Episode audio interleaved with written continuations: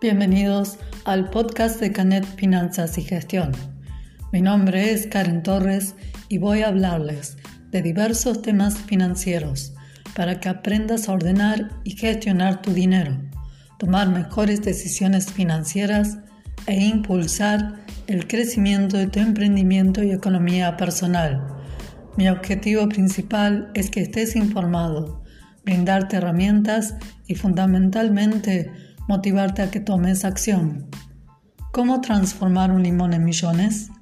Eso es inteligencia financiera.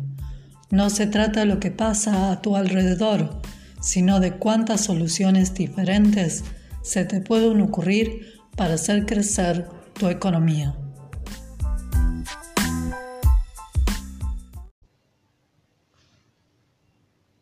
¿Quién hace tus decisiones?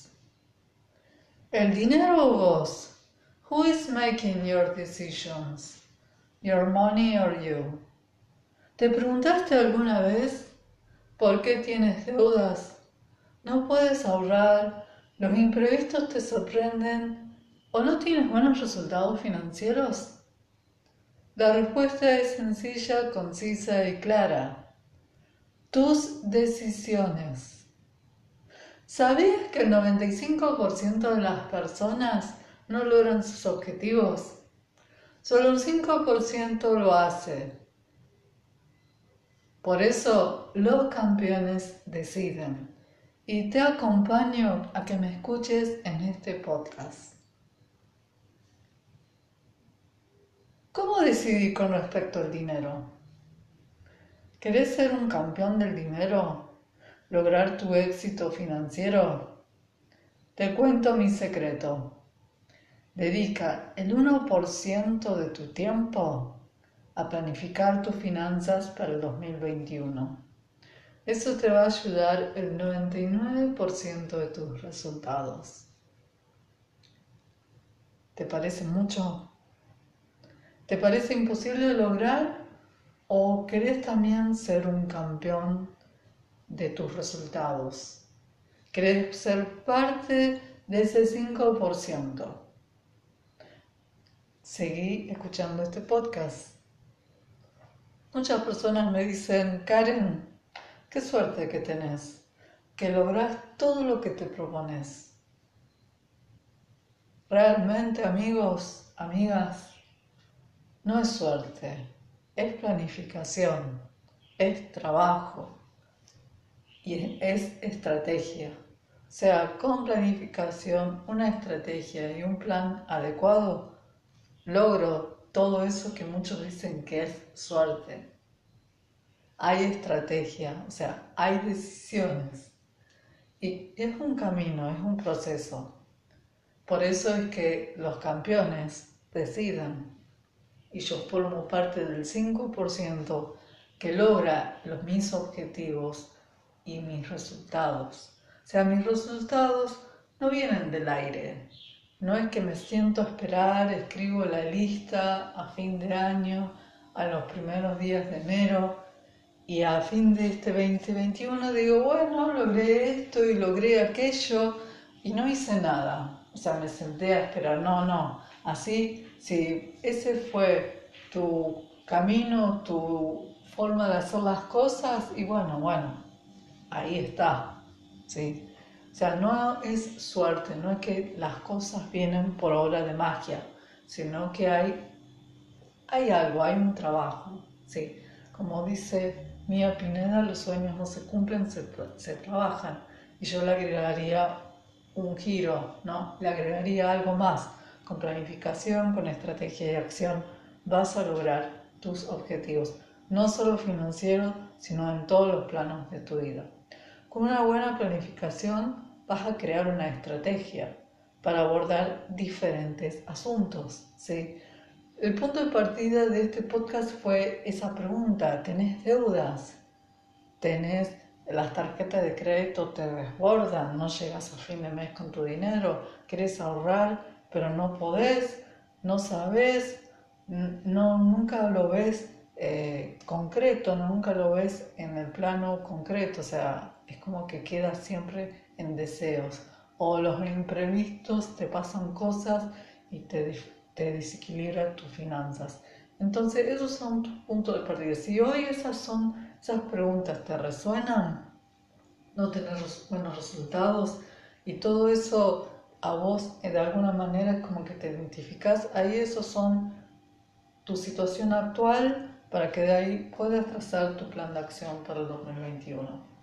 También por ahí me podrás decir, mira Karen, hace como seis podcasts que estás hablando de la planificación, de la planificación financiera, de que tenemos que escribir nuestras metas. Bueno, si hace seis podcasts que me estás escuchando y todavía tienes estas preguntas, es mejor que te sientes a trazar esas metas y empezar a tener una estrategia para lograr tus resultados.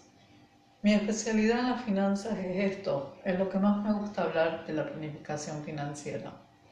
¿Y por qué le doy tanta importancia a este tema? Porque como te dije hace en el minuto número uno de este podcast, es como que empecé con toda. En un minuto te dije casi todo el contenido o lo que iba a desarrollar aquí, hoy. Es que si vos en los primeros días de enero, en los últimos días de diciembre, como es lo que yo trabajo, empezás a pensar cómo va a ser tu año nivel, en, en el año, o sea, tu visión anual, y después lo empezás a, a acotar en objetivos trimestrales y después lo acotas más en qué vas a lograr mes a mes. Y lo haces en un día o dos, como yo trabajo, en una semana para el detalle, ese 1%, imagínense cuánto representa una semana en un año. Un año tiene 52 semanas.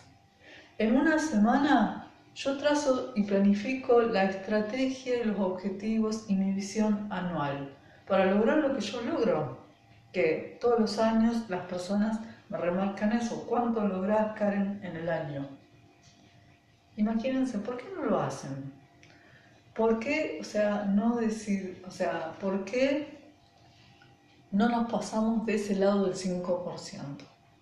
Si no lleva tanto tiempo, te lleva 1% de tu tiempo para planificar el 99% de los resultados. Y te voy a contar más historias mías.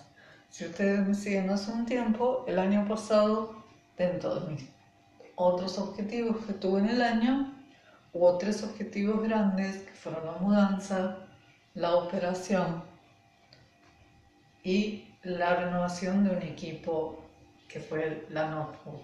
¿sí?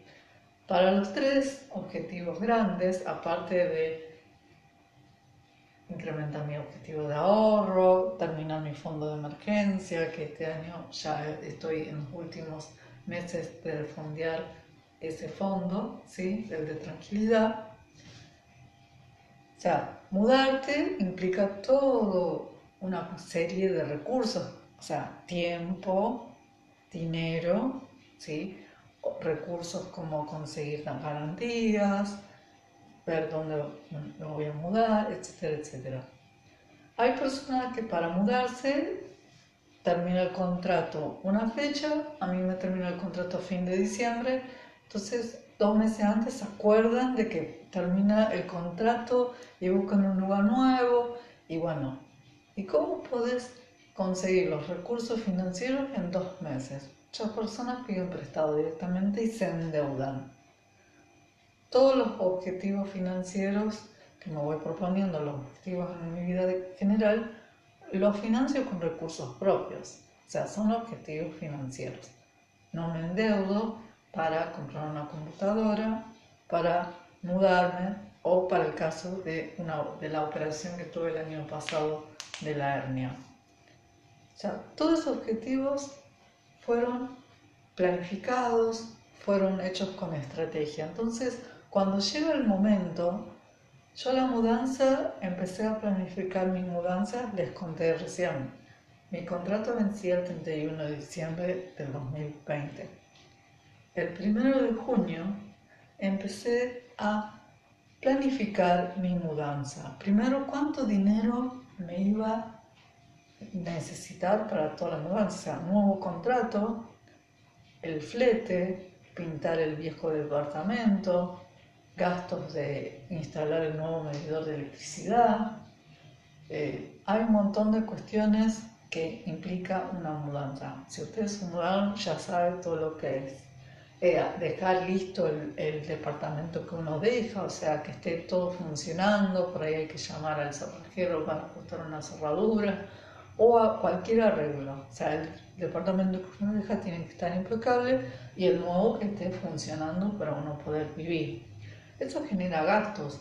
También no solamente hay cuestiones que son monetarias, ¿sí? sino que tenés que acordarte de llamar al servicio de internet para que cuando vos te mudes ya al, otro día o a los días ya te instale el nuevo servicio, porque uno tiene que continuar trabajando y necesita ese servicio.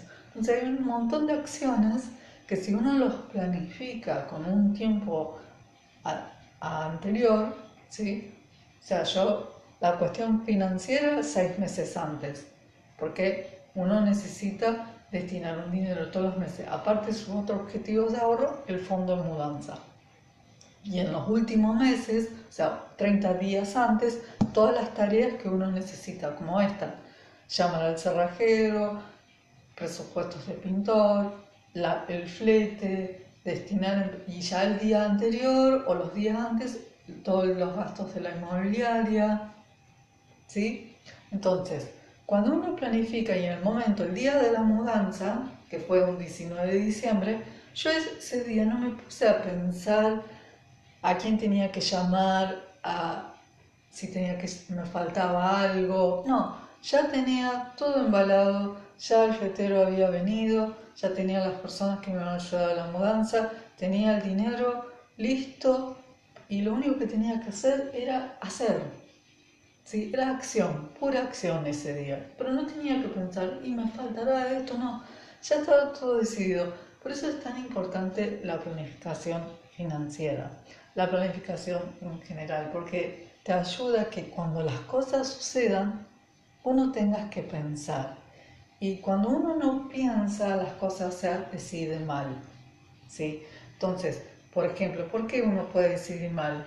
A veces las personas tienen deudas o vos tenés deudas y a mí esto me pasaba hace mucho tiempo atrás, que cuando tenía un imprevisto, algo que era importante, que necesitaba mucho dinero, ¿qué hacía yo? Sacaba la tarjeta de crédito y me endeudaba. Y ahí fue que como empecé este camino de bienestar financiero, de transformar mis finanzas, ¿sí? Porque llegó un momento que tenía tantas deudas que todo mi sueldo se iba ahí pero era porque no planificaba, ¿sí? Por eso es que le doy tanta importancia a la planificación financiera. Y para cerrar este podcast, que se me hizo un poco largo, ¿sí? Y no quiero robarte más tiempo, pero por ahí estos ejemplos te ayudan a bajar un poco a tierra todo esto lo que es la planificación. La construcción, o sea, es importante que hoy pienses en tu futuro, no cuando llegue el día. Evalúa qué decisiones y acciones tomas hoy que impactan en tu bienestar financiero de mañana. El bienestar financiero como el éxito no llegan por casualidad. Y si quieres lograr, te dejo para cerrar este, esta frase de Thomas Jefferson. Si quieres algo que nunca tuviste, Tienes que hacer algo que nunca hiciste. Hasta la próxima.